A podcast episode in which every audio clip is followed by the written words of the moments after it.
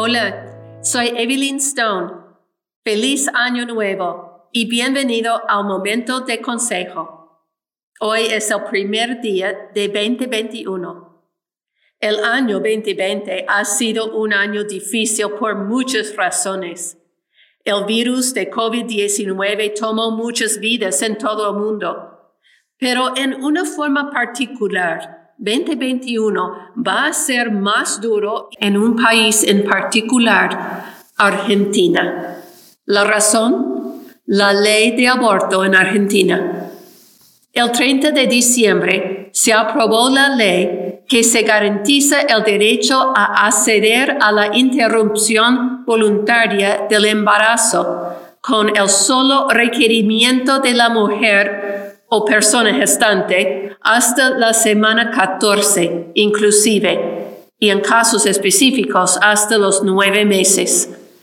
Qué triste noche para Argentina. Su Congreso logró, a través de 38 senadores, tener una ley que permite a las madres asesinar de forma legal, segura y gratuita a sus bebés por nacer me hace recordar la respuesta de Jesús cuando los discípulos le preguntaron sobre las señales de su venida y del fin del siglo.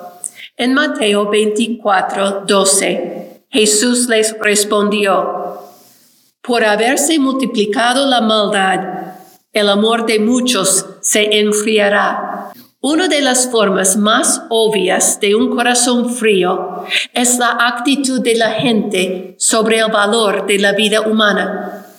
Note el desprecio de la vida en las noticias diarias de guerras, genocidios, disturbios, homicidios, violencia doméstica, abuso de niños, eutanasia y otros males. Añade a esto las 1.8 millones de muertes atribuidas a COVID-19 solo este año pasado. Y diremos que la raza humana está en peligro. Tantos peligros amenazan con eliminarnos a todos nosotros. Pero hay algo que pone en peligro la raza humana más que todas las demás amenazas combinadas, el aborto. Una gran paradoja que se ha hecho evidente en el mundo entero. El lugar más inseguro para un niño no es en Irak ni en Siria.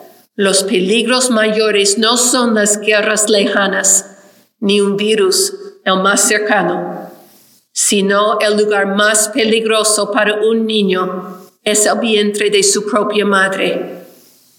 Lo que subvalora la vida más que todo es el aborto. Específicamente, 73 millones de abortos por año en este mundo. Cada año. Por cada persona que muere después de una lucha contra el virus de COVID-19, otras 41 personas, las más pequeñas e indefensas de todas, son matadas deliberadamente por el aborto. El aborto es más serio de lo que imaginas. 73 millones de abortos. Es un número tan grande que es casi inconcebible.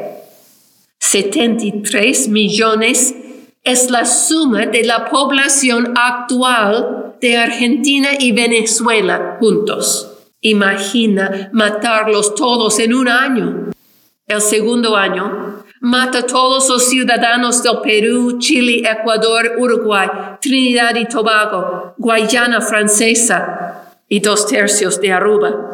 El tercer año, todos los de Colombia, Bolivia, Paraguay, Guayana, Surinam, Curazao, Caribe, Netherlands, Islas Malvinas, y la otra tercera parte de Aruba, en tres años, de todo Sudamérica, solo queda Brasil.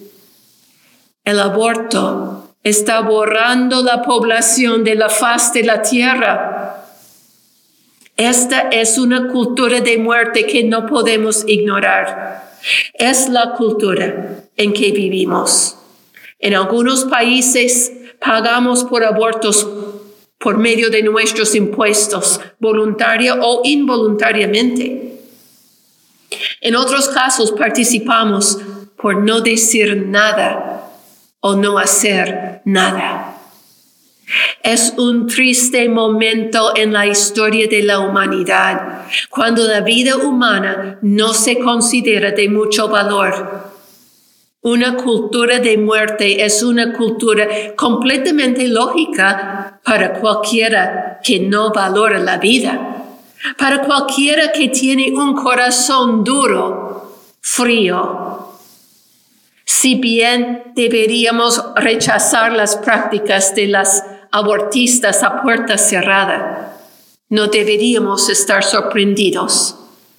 Para ellos, los bebés carecen de dignidad y valor humano. Así que, ¿por qué no sacar provecho por el negocio del aborto? De todos modos, solo se trata de dinero. Ponen a la venta lo que llaman tejido fetal o productos de concepción. La verdad es que estos órganos son de niños por nacer, niños reales, seres humanos. Me gustaría tapar el sol con un dedo y fingir que las prácticas de aborto no existen en nuestro mundo. Pero el hecho es que sí, existen. Es hora de decir qué hacer ignorarlo, minimizarlo, descriminalizarlo o legalizarlo solo resultará en permitir que la matanza continúe y aumente. En los últimos 10 años, el número de abortos anuales en el mundo ha aumentado de 44 millones a 73 millones. No podemos ignorar esto. No podemos fingir que no es tan malo, que desaparecerá. Es tan malo y no desaparecerá a menos que hagamos algo al respecto.